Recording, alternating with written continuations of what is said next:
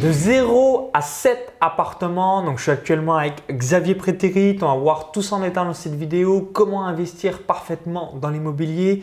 Tu es également l'auteur du livre Cave et Parking, donc tu expliques bah, tout simplement comment investir dans une cave et des parkings. Donc là aussi, on va revenir. Donc ça, c'était à tes débuts avant de te lancer euh, donc brillamment dans l'immobilier. Donc juste avant, cliquez sur le bouton s'abonner pour rejoindre plusieurs dizaines de milliers d'entrepreneurs abonnés à la chaîne YouTube et par la même occasion donc recevoir toutes les prochaines vidéos offertes. Alors, salut Xavier, est-ce que tu peux rapidement te présenter? Donc pour les personnes qui se posent qui tu, euh, bah, qui tu es et ensuite bah, nous dire il y a quoi à l'intérieur du bouquin? Puis après on reviendra sur toute la partie immobilier. D'accord. Salut Maxence. Salut une nouvelle fois. Merci en tout cas de m'inviter sur ta chaîne. Alors moi je suis Xavier Prétarit, euh, j'ai 32 ans. Euh, alors moi je suis un passionné de business de manière générale. Donc euh, pour, faire court, je me suis lancé dans l'immobilier par hasard, simplement parce que je voyais que tous les grands noms euh, notamment les mecs comme Donald Trump, Arnold Schwarzenegger, etc. Même si c'est pas des gars que, que, certaines personnes aiment ou pas, en tout cas j'avais vu que tous les mecs qui étaient riches, limite milliardaires ou milliardaires, exactement, ils avaient tous un gros patrimoine immobilier et pour la plupart ils avaient commencé par ça pour s'enrichir. Donc je me suis dit bon, au bout d'un moment, euh, c'est qu'il doit y avoir quelque chose à faire dedans. Sauf que j'avais des idées préconçues à la base et euh, comme tout le monde, enfin, comme une bonne partie des gens, je me suis dit, bon, l'immobilier, il faut au moins 500 000 euros de côté avant de se lancer. Et euh, quand j'ai regardé les premiers prix, euh, les appartements sur, en région parisienne, bah, je cherchais le truc basique, deux chambres, un truc. Et quand j'ai vu les prix à 400 000 euros en plein Paris, j'ai fait non, pas faire comme... dit, oula, gros gap entre tes revenus de le, salarié et l'investissement à l'époque, 400 000 euros, et ça fait un peu peur euh, au cerveau. Bien sûr, et puis on se dit 400 000 euros, je n'y connais rien, si je me plante, euh, c'est comment, enfin bref. Donc finalement, euh, j'ai quand même creusé l'idée, j'ai encore cherché. À l'époque, quand je me suis lancé, il n'y avait pas encore toutes ces informations qu'on peut trouver sur Internet. Et puis. Alors c'était en quelle année que tu as. En 2014. 2014, En 2014, il y avait des infos, mais c'était pas comme aujourd'hui. Aujourd'hui, on a des infos de partout, donc c'est plutôt cool. Et euh, ben voilà, donc j'étais un peu livré à moi-même. Et j'ai décidé en fait de, me dire bon, bah, c'est bon, je vais commencer avec un parking, euh, puisque ça reste quand même un investissement immobilier. Et je me suis lancé comme ça. Et une fois que j'ai pu me lancer et j'ai vu qu'en fait, bah, c'était pas sorcier, que bah, finalement que c'était pas un problème d'argent, mais c'était juste un problème de conception des choses. Et ça passe d'abord dans la tête. Bah, je me suis dit, bon, bah, maintenant il est temps de passer un appartement, etc. etc. Alors au tout tout démarrage, si tu avais un, ou deux petits conseils euh, donc vis-à-vis des caves, peut-être voilà, quelqu'un qui est, euh, si vous regardez la vidéo, vous vous dites bah oui Xavier, je te reconnais, je suis pareil, je flippe quand je vois des gros gros tarifs et euh, bah, souvent en fait c'est le conseil qui est généralement donné dans l'investissement, quel que soit l'investissement, c'est de démarrer petit juste pour avoir les automatismes et la bonne habitude. Et puis ensuite, bah là, vous commencez à vous enflammer avec des plus gros investissements. si tu as deux, trois petits conseils sur euh, bah, ce que tu avais mis dans le livre, comment investir dans une cave, bah, pour quelqu'un qui se dit, ah tiens, c'est original comme investissement, euh, euh, qu'est-ce que tu pourrais donner comme conseil? Alors, tout d'abord, en fait, quand vous, souhaitez, par exemple, acheter une cave, vous souhaitez faire l'acquisition d'une cave, il faut regarder déjà l'environnement. Et connaître la demande. Si vous êtes, euh, je dirais, en province et qu'il y a énormément d'espace de stockage et que tout le monde a de la place, ça va être compliqué de louer une cave. Par contre, si vous êtes sur les grandes métropoles ou, les grandes villes, ça va être plus facile de louer des caves. Pourquoi? Puisque les personnes vivent dans des plus petits espaces et euh, on est dans une société de consommation, donc on aime bien acheter, mais on n'aime pas jeter. Donc finalement, il faut stocker tous les trucs qu'on a. Et euh, donc déjà, il y a ce premier point-là, vérifier l'environnement. Le deuxième point, euh, une fois que vous avez trouvé euh, l'environnement, vous devez regarder l'état de la cave. parfois, vous pouvez avoir une cave qui est en très bon état, bien entretenue, mais toutes les autres caves aux alentours sont, sont dégueulasses. Donc c'est un conseil, euh, c'est de ne pas y aller. Si j'ai un conseil à vous donner, c'est de ne pas y aller. Euh, puisque tout simplement, bah, c'est des êtres humains qui vont euh, bah, aller à la cave déposer leur effet personnel. Donc c'est tout à fait normal qu'ils se sentent en sécurité et qu'ils aient un endroit sain même pour stocker leur effet personnel. Donc une chose est sûre, c'est que s'ils n'accordaient pas d'importance à leurs effets personnels, ils les auraient jetés. Donc par conséquent, il faut prendre en compte euh, ce, principe. Deuxièmement, il faut aussi que pour la cave, il y ait de la luminosité, il faut que ce soit bien éclairé. Il ne faut pas que la personne euh, qui loue sa cave euh, se retrouve en bas et l'impression que Jack l'éventreur l'attend en bas. C'est pas se dit, mais je suis au cimetière ici. voilà, donc voilà, il y a tous ces, ces principes. Ça reste de l'immobilier, il y a des mètres carrés, il y a des choses à respecter. Euh, c'est un très bon exercice, en tout cas, si vous voulez vous lancer dans l'investissement immobilier, puisque vous avez bah, les mêmes règles, un locataire à gérer, vous avez un loyer encaissé, et euh, ben voilà, vous avez des lieux à entretenir et des comptes à rendre aussi, ben forcément, aux impôts, puisqu'ils sont toujours présents avec nous. Absolument. Alors vraiment, n'hésitez pas à démarrer avec ce type d'investissement. Ça peut être original. Et alors, si tu as un ou deux petits sites aussi à conseiller euh, pour bah, l'occurrence comme euh, Airbnb pour la location euh, Comment on fait euh, pour trouver des locataires qui sont intéressés par notre cas? Alors, Comme c'est un marché qui est en pleine expansion, aujourd'hui il y a des sites comme jestock.com et en fait c'est un site qui est très bien fait.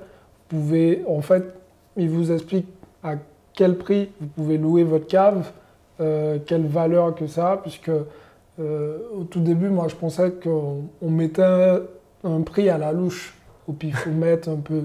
Je me dis, hmm, ça, ça doit être 40 euros, je pense. Il y a, il y a 40 euros d'espace.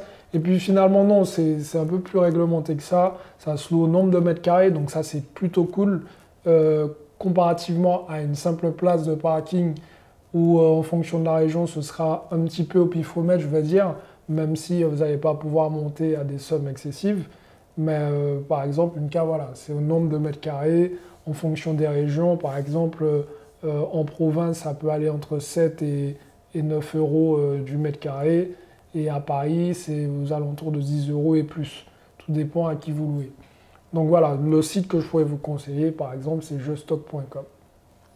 Ok, donc voilà, mettez ça en place assez rapidement. si vous voulez vous lancer illico presto, alors juste après, quand tu t'es familiarisé avec les investissements, dans les parkings, euh, quelques caves. Donc ensuite, direct derrière, là, tu as démarré dans l'immobilier. Alors explique-nous la chronologie, et, euh, comment tu as trouvé la bonne affaire, où est-ce que tu as investi, euh, quels sont un petit peu les, différents tarifs des appartements, quel est un petit peu le cash flow, est-ce que c'est juste l'autofinancement Bref, dis-nous tout sur tes premières acquisitions, puis surtout, bah, le plus important, comment trouver cette fameuse bonne affaire. Bien sûr. Alors, j'ai eu une stratégie en fait euh, assez, on va dire assez droite et efficace. Mon objectif c'était de faire du cash quoi qu'il arrive. C'est-à-dire que si je devais revendre dans l'immédiat, il fallait que je puisse faire du cash et ne pas en perdre. Donc il ne faut pas se retrouver dans une position du bon vendeur pour l'acheteur. Le bon vendeur, c'est celui qui est pressé de vendre et qui est prêt à baisser le prix coûte que coûte parce qu'il a soit le couteau sous la gorge ou soit il a des problèmes financiers très importants. Quoi qu'il arrive, il ne faut pas se retrouver en tant que bon vendeur. Donc ça, je l'avais déjà compris. Donc du coup, j'ai acheté un bien euh, qui nécessitait énormément de travaux. Euh, je ne m'y connaissais pas non plus en travaux. Par contre, je savais qu'il y avait des entrepreneurs et je savais que je pouvais faire différentes personnes intervenir pour me faire un devis et euh, comparer, les faire, faire chaque personne me présenter son devis et les comparer euh, par la suite pour pouvoir euh, faire tout simplement les travaux. Donc une fois fait, j'ai trouvé un bien euh, en région parisienne. Alors j'ai cherché à l'époque sur sologer.com. Sologer.com, ok. Voilà. Donc je me suis mis des alertes. Donc c'est un site que, que, vous pouvez trouver sur votre smartphone. C'est assez simple d'utilisation. Je me suis mis des alertes avec mes critères de prix. Donc pour, euh, pour la petite anecdote, Euh, j'avais un petit budget au début et je me souviens que les agents immobiliers me disaient non, mais c'est impossible, vous n'allez jamais trouver ce que vous voulez à ce prix-là. Donc je me suis dit, ah ouais, bon, ok.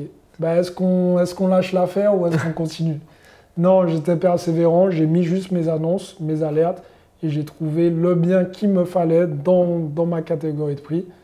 Et il euh, faut y aller tout de suite. Et l'attente, c'était quoi? Du coup, ça a mis un mois, deux mois, euh, quatre mois euh? Alors, quand j'ai commencé à chercher sérieusement, j'ai trouvé en quatre mois. Quatre mois, ok, d'accord. On a aussi. Avec toutes les alertes que tu avais paramétrées pour avoir cette fameuse bonne affaire. Voilà, j'ai quelques personnes aussi dans mon entourage qui cherchent des biens immobiliers. Moi aussi, j'étais comme ça auparavant. C'est-à-dire qu'on cherche un bien sans vraiment le chercher. On met une alerte, mais sans vraiment la mettre. On n'est pas à fond dessus. Si vous voulez vraiment trouver un bien immobilier, il faut tous les jours, tous les jours, regarder les annonces et être le premier à capter l'annonce. Puisque aujourd'hui, il y a des millions et des milliers d'investisseurs euh, et tout le monde veut forcément la bonne affaire. Donc, il faut être le premier sur le terrain. Donc là, du coup, tu es allé tout de suite visiter, tu as fait une offre dans la foulée. Euh, Exactement. Donc en fait, ce qui s'est passé, c'est que je voulais aller visiter et euh, l'agent immobilier m'a dit bah, non, ça va pas être possible. Mais je me souviens, je crois qu'il y avait un match de foot à ce moment-là. Je me, suis, je me suis dit, bah, c'est bizarre, pourquoi il me dit que ça va pas être possible alors qu'il est 17h je lui ai demandé s'il avait d'autres visites. Il m'a dit non, pas spécialement, mais j'ai senti qu'il y avait un petit remords dans, dans, dans, dans sa réponse. Donc j'ai dit, si c'est à cause du match de foot, rassurez-vous, moi aussi je veux le voir. Il me dit, non, c'est vrai, vous aussi. Mais écoutez, on fait la visite rapidement et après on va regarder le match de foot. Je dis, top. Et finalement, j'ai été, j'étais le premier à visiter. Euh, j'ai compris que ça n'allait pas rester sur le marché. J'ai fait une offre et voilà. elle a été acceptée. Elle et a été acceptée et puis euh, j'ai commencé, euh, j'ai commencé les travaux par la suite. Alors par rapport à tout ce qui est euh, donc dossier bancaire, est-ce que euh, voilà, quelles sont un petit peu les, subtilités pour euh, voilà, vraiment rentrer dans les cases du banquier, de la banque et ensuite avoir son dossier de financement pour acquérir le bien Bien sûr. Alors, il faut savoir que pour le dossier bancaire, c'est assez particulier. C'est-à-dire qu'il faut être, comme tu disais Maxence, rentrer dans les cases. C'est-à-dire, bon, ça va être plus facile si vous avez un CDI c'est pas impossible si vous n'en avez pas. Il y a plein de personnes qui arrivent à investir son CDI même en étant au chômage. Mais il faut savoir que ce sont des dossiers un peu plus complexes. Et des fois, ça prend un peu plus longtemps parce qu'on a des refus de certaines banques. Alors que le fameux CDI, entre guillemets, direct, hop, case verte, c'est bon, feu vert. Mais ce n'est pas tout. Mis à part le CDI, il faut aussi euh, avoir une bonne tenue de compte. C'est-à-dire que j'ai eu l'occasion de discuter de ça avec un banquier euh, et qui m'a posé une question qui était claire et nette, puisque je lui ai demandé pourquoi vous ne financez pas toutes les personnes qui viennent vous voir. Et enfin bon, moi il fallait que je comprenne en fait les failles que, les dossiers, euh, les failles des dossiers bancaires en fait qui étaient refusés. Et m'a tout simplement dit, si vous avez deux amis, un ami qui, euh, qui travaille et qui gagne sa vie correctement et qui vous demande de, lui prêter, de vous prêter 100 euh, euros, est-ce que vous allez lui prêter les 100 euros? Je lui dis oui. Il dit en contrepartie, si vous avez un deuxième ami qui ne travaille pas, qui tous les, euh, tous les week-ends, il fait la fête et il boit tout le temps des bières et même en semaine, mais qui ne travaille toujours pas, et qui vous demande de lui prêter 100 euros est-ce que vous allez prêter les 100 euros? Donc j'ai commencé à réfléchir et là j'ai trouvé ma réponse. Il m'a dit ben, pour la banque c'est exactement pareil. C'est-à-dire qu'on essaie de sécuriser les choses au, mieux. Donc pour ça, ben, une bonne tenue de compte. Si, euh, si votre banquier voit que vous êtes à découvert tous les fins de mois. Systématiquement, ça ne rassure pas une banque. Ça ne va pas les rassurer. Ils ne vont pas se dire bon, bah, si déjà elle n'arrive pas à gérer son budget, bah, on va lui prêter quand même de l'argent. C'est cool. Non forcément, il faut, il faut montrer que vous épargnez un peu, qu'à la, fin, à la fin du mois, même si vous êtes proche de zéro, mais que vous n'êtes pas en dessous, donc ça veut dire que vous savez gérer votre budget. Et euh, donc voilà, c'est un deuxième point à respecter en tout cas pour un, bon dossier bancaire.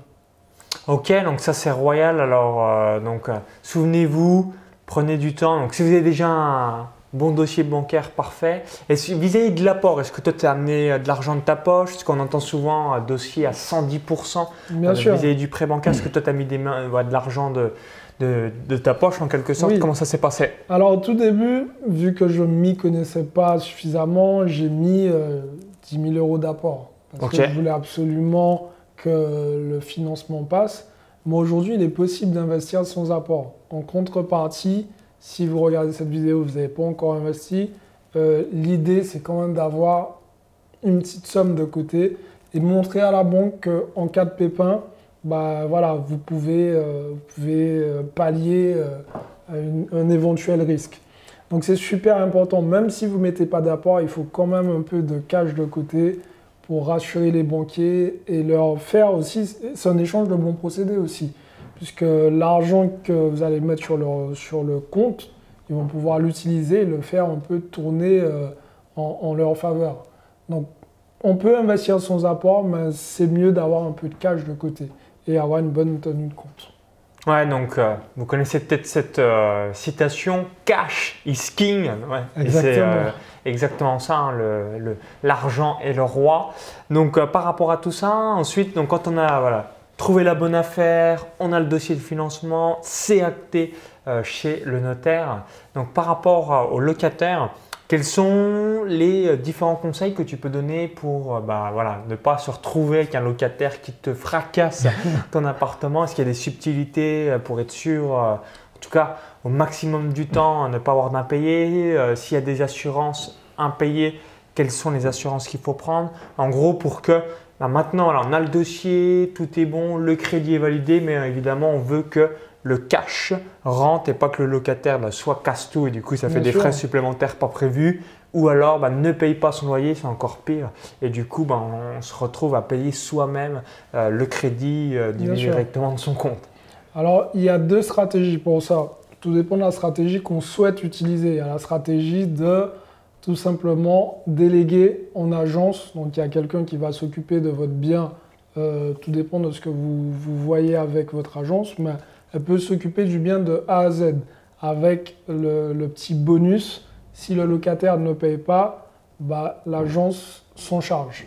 Donc c'est euh, euh, vous prenez prenez quasiment pas de risque. Donc ça veut dire que demain votre bien immobilier il est dégradé, c'est aussi aux frais de l'agence, ils s'en chargent à 100%. Et ça, l'agence, du coup, en contrepartie, ils prennent combien de pourcentage en moyenne euh, sur le prix du loyer? 7% 7% en moyenne. 7%, Mais encore une fois, ça dépend vraiment des agences. Et il est possible de négocier. Entre 5 et 10% de manière générale en fonction des agences. Voilà.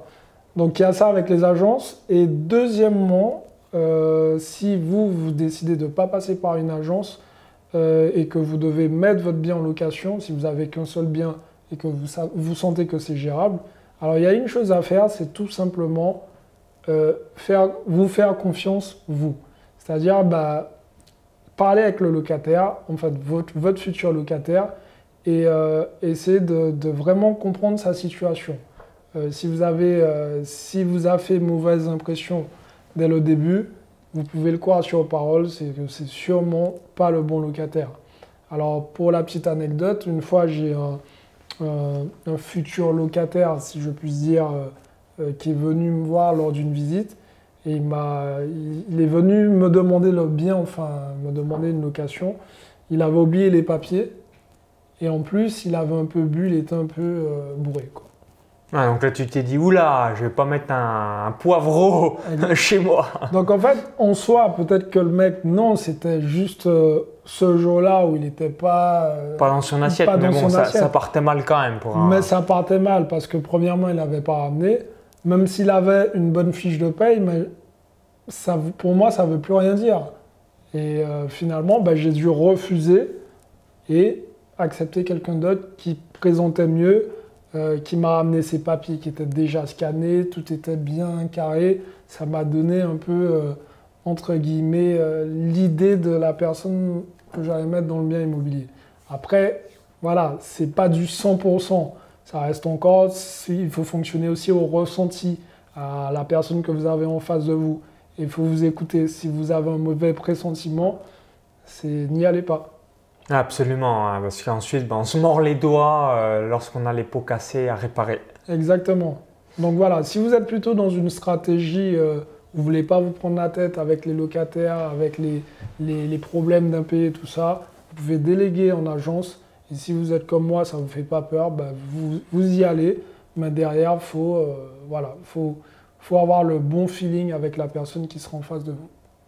Ok, alors si vous regardez encore cette vidéo, vous dites certainement bah, merci Xavier. Donc quel est ton point de vue par rapport à toutes les stratégies qu'on entend sur l'immobilier? Colocation, location saisonnière, location fixe, achat-revente. Toi, voilà, quelle est ta vision euh, par rapport à ça? Euh, A priori, si on a compris, tu fais de la location fixe. Euh, donc voilà, Qu'est-ce que tu conseilles à quelqu'un qui démarre? Est-ce que euh, tu conseillerais plutôt de la location fixe, saisonnière, colocation, un ensemble de tout, de l'achat-revendre et ainsi de suite? Ce serait quoi euh, tes différents conseils par rapport à toutes ces stratégies immobilières? Alors tout d'abord, ça dépendra du profil de tout chacun. Alors c'est pas parce que moi je pars par exemple en ce moment, j'achète des immeubles de rapport que ça vous conviendra forcément. Il faut connaître votre objectif de base. Est-ce que vous voulez investir tout simplement parce que vous voulez assurer la retraite? Est-ce que vous voulez investir parce que vous voulez obtenir des rentes immobilières et tout de suite et pas dans 20 ans? Ou tout simplement, est-ce que vous voulez faire mélanger un peu les stratégies? Donc, en fonction euh, de, votre réponse, vous allez savoir vers quoi vous orienter. Si vous voulez de l'argent tout de suite, bah, il va falloir partir sur des trucs un peu plus hard, notamment par exemple la location saisonnière.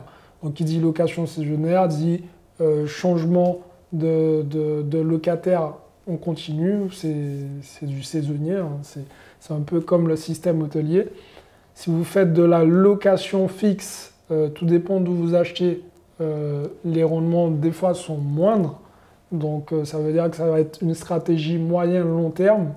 Et après, si vous êtes sur une durée sur la retraite, si vous perdez, enfin perdez entre guillemets, si vous sortez un petit peu d'argent de votre poche tous les mois, c'est pas dérangeant, même si je vous conseillerais fortement de faire un investissement au minimum qui s'autofinance.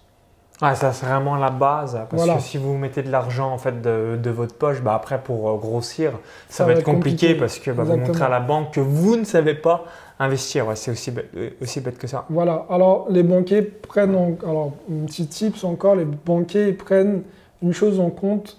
Euh, si vous avez un bien immobilier qui vous rapporte 100 euros par mois, ça se passe pas comme ça dans toutes les banques, mais certaines banques calculent comme ça bah, pour eux, c'est 100 euros de plus qui, va, qui, qui vont s'ajouter à vos revenus, euh, vos revenus salariés.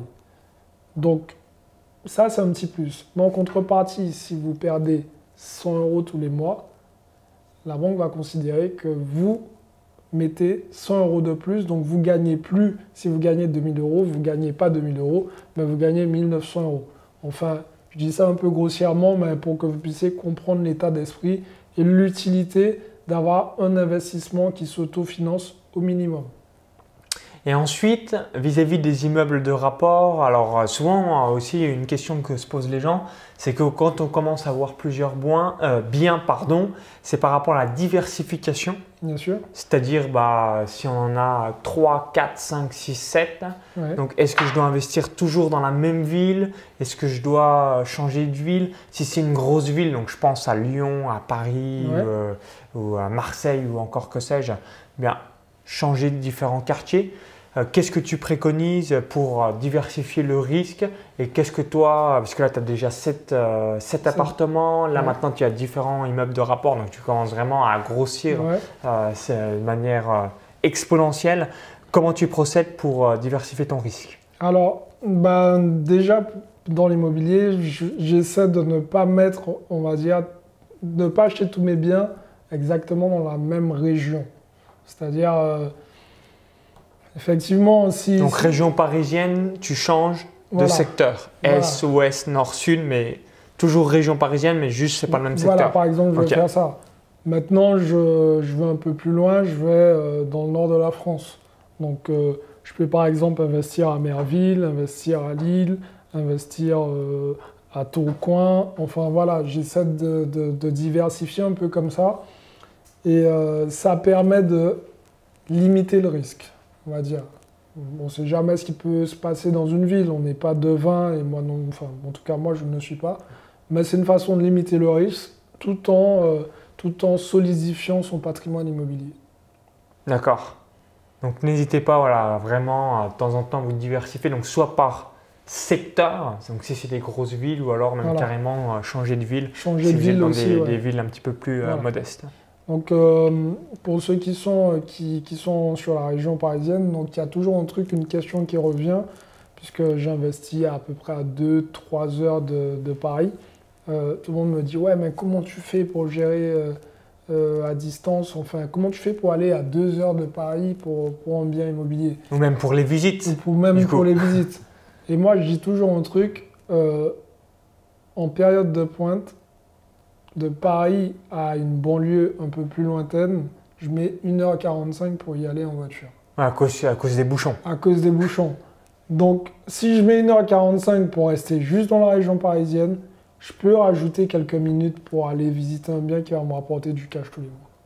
Absolument. Donc, si vous êtes dans la région parisienne, étendez-vous un petit peu. Euh, par exemple, Tourcoing, c'est combien de temps en voiture hein les, villes que tu avais annoncées tout à l'heure. Euh on est à peu près à 1h59, 2h euh, de Paris, 2h10. Ouais, donc en gros, bah, voilà, on n'est plus à 15 minutes près pour le déplacement. Hein. Voilà, exactement. Donc, pour, pour toutes les personnes qui ont un problème en termes de budget aussi, c'est une bonne façon de, on va dire, de, de, de commencer puisque les prix sont plus attractifs et il euh, ne faut pas oublier que les gens ont besoin de se loger partout dans le monde. Il n'y a pas que la région parisienne. Ah bah Aujourd'hui, euh, bah dans toutes les villes, vous avez des opportunités, c'est ça qui est top. Il suffit de regarder le prix du marché, et prix du bien. Puis après, alors en termes de, pour finir sur une dernière question, par rapport à la négociation, hein, c'est vrai que c'est le nerf de la guerre bah, pour arriver à avoir des biens euh, bah, entre guillemets les plus optimisés pour votre patrimoine et portefeuille. Euh, toi, est-ce que tu te mets des grosses marges de négociation ou en, revanche, quand tu dis ah, je ne vais pas être trop gourmand, c'est déjà bien, petite négociation, comment tu procèdes euh, par rapport à l'acquisition de tes, tes propres biens vis-à-vis de la négociation. Hein. Oui. Alors, pour la négociation, c'est assez particulier. Ça va vraiment dépendre du bien en question. Il y a des biens que je ne vais pas du tout négocier, puisque d'entrée de jeu, je sais qu'ils sont rentables. Mais le truc qui se pose aussi, le problème qui se pose, c'est que si c'est rentable pour moi, c'est aussi rentable pour un autre investisseur. Même si je suis le, premier sur le coup, euh, celui qui va arriver, qui mettra le prix affiché, il va remporter l'affaire. Donc, je la joue un peu plus fine quand le bien est déjà rentable, voire très rentable. Je négocie pas. En contrepartie, quand le bien est rentable, mais qu'il y a moyen de, faire quelque chose de mieux, je pars sur une négociation en appuyant vraiment euh, mes propos. Parce que c'est très difficile de dire à un vendeur, euh, ben, je vais baisser votre prix de 20 000 euros, je vous donne 20 000 euros en moins, tout simplement parce que c'est comme ça. Le mec, il va pas comprendre premièrement parce qu'il va, il va dire, euh, bah, écoutez, au revoir monsieur, ciao. voilà. Puisque voilà, le, gars, il a fait un investissement immobilier et puis euh, vous êtes en train de lui dire que ça vaut pas ce qu'il pense que ça vaut. Donc l'idée, c'est vraiment d'amener le vendeur, euh, on va dire, dans vos filets en lui expliquant que bah, déjà, premièrement, en lui faisant des compliments sur son bien immobilier, en lui disant, bah, voilà, franchement, c'est bien, vous avez fait un bon investissement, franchement, vous avez, je ne sais pas à quel moment que vous l'avez fait, mais en tout cas, bien joué. Euh, déjà, dans un premier temps, vous rassurez le vendeur, ça veut dire que vous le félicitez. Puis, en second lieu, vous lui dites que c'est un bien qui vous intéresse, mais on est un petit peu au-dessus de mon budget. Et à ce moment-là, vous commencez à expliquer les faits, parce que par exemple, là, je vais devoir faire l'électricité, ça risque de me coûter à peu près tant. Il y a ça aussi que je vais devoir refaire. Bon, ça, je connais quelqu'un qui pourra m'aider, mais ça, je connais personne et ça, je vais devoir le refaire. Et du coup, quand je rassemble tout ça, à la fin, je ne vais pas m'y retrouver avec les frais de notaire et tout. Et là, à ce moment-là, le vendeur, il est déjà plus ouvert à la discussion et pouvez vraiment parfois baisser le prix, aller jusqu'au bout. Et l'information qui peut vous aider à baisser le prix une fois de plus, c'est de savoir depuis combien de temps que le bien est en vente. S'il est en vente depuis longtemps, la grosse manœuvre, euh, grosse marge de négociation. Exactement. Là, vous pouvez prendre votre temps pour négocier et, euh, y aller. Mais toujours en appuyant vos propos. donc bien justifié. De toute façon, il y avait une étude, je crois que c'est dans le livre Influence et manipulation de Robert Cialdini, en fait, qui explique, c'est tout bête, bah, même, euh, voilà, si vous dites bah, je veux de l'eau à quelqu'un parce que vous avez soif, entre guillemets, euh, bah, il n'est pas forcément obligé de vous le faire. Il dit même tu te prends pour qui? Je crois que je suis, ta bonne en quelque sorte, mais il dit voilà, je veux de l'eau parce que j'ai soif. Vous êtes d'accord avec moi, c'est une raison euh, bidon bah, ça donne envie à la personne de, donner de l'eau. donc il y, a une étude, il y, a des études scientifiques par rapport à ça qui est assez impressionnante. Et alors, vis-à-vis des travaux, tu es quelqu'un qui, aime faire des travaux ou tu prends plutôt des biens où il y a peu de travaux euh, à réaliser euh, parce que c'est déjà assez neuf euh, ou en, en très bon état? Alors Maxon, je vais être honnête avec toi, je pense que j'ai encore du mal à planter un clou. Donc ça va te donner l'idée au niveau des Est-ce que par rapport à ah, le, mindset même d'engager quelqu'un, euh, tu es quand même en mode travaux ou pas du tout non plus? Alors, si je, fais quand même des travaux, enfin, je fais faire des travaux. Ah, tu fais faire des travaux Je fais faire des travaux. J'ai euh, deux stratégies, une stratégie avec travaux et une stratégie sans travaux. Comme ça, ça permet de sécuriser aussi le banquier afin que je ne me retrouve pas qu'avec des projets en construction. Ouais, et que du coup, pour le banquier, c'est flou, euh, il ne voit pas du concret. Voilà, donc euh, l'idée c'est un peu de diversifier un petit peu de travaux, des biens aussi euh, qui sont tout propres, euh, pas neufs mais en tout cas propres et, qui, qui, rapportent déjà du cash. Ok, bah en tout cas, merci pour tous tes conseils. Donc, si vous avez apprécié la vidéo, cliquez sur le petit pouce juste en dessous. Hein. cliquez, ça me permettra d'avoir votre feedback. Donc, si vous regardez encore cette vidéo, c'est que vous avez apprécié l'expertise, le savoir donc, euh, de Xavier et bah, vous dites peut-être bah, ok je veux que tu me coaches, je veux me former auprès de tes côtés, est-ce que tu as une formation? Donc la réponse est oui. Oui. À qui ça s'adresse? Et surtout euh, bah, qu'est-ce qu'il y a grosso modo euh, dans la formation pour les gens qui veulent passer au next level et surtout à l'action now maintenant? Alors déjà, premièrement, bah, je fais du coaching privé pour les personnes qui souhaitent se lancer dans l'immobilier ou les personnes qui souhaitent investir dans les immeubles de rapport. Et euh, deuxièmement, j'ai une formation un peu plus complète qui est euh, sur le business d'une manière générale, c'est-à-dire toutes les façons, enfin toutes les techniques que j'ai utilisées moi pour pouvoir gagner de l'argent, on va dire de manière passive. Donc, donc tout ce qui est euh, voilà, business en ligne, crypto-monnaie, immobilier, donc pas mal de choses. Voilà. Donc là, c'est intéressant aussi bah, à travers le coaching privé, si vous voulez vraiment avoir le suivi méga ultra personnalisé, eh ben, ça vous permettra de pouvoir bien investir dans la foulée. Bah, merci encore une nouvelle fois. Donc, si vous visionnez cette vidéo depuis YouTube, il y a le lien à l'intérieur de la vidéo. Vous cliquez sur le lien, ça va vous rediriger vers la page de présentation bah, du programme, comme ça, ça vous permettra de savoir si c'est fait pour vous. Et si vous regardez cette vidéo depuis une autre plateforme ou un smartphone, il y a le i comme info en haut à droite de la vidéo, ou encore bah, vous cliquez sur le lien juste en dessous dans la description. Donc comme ça, ça vous permet d'avoir la page de présentation. Donc on vous dit à tout de suite de l'autre côté et surtout bon investissement dans l'immobilier. À tout de suite. Ciao.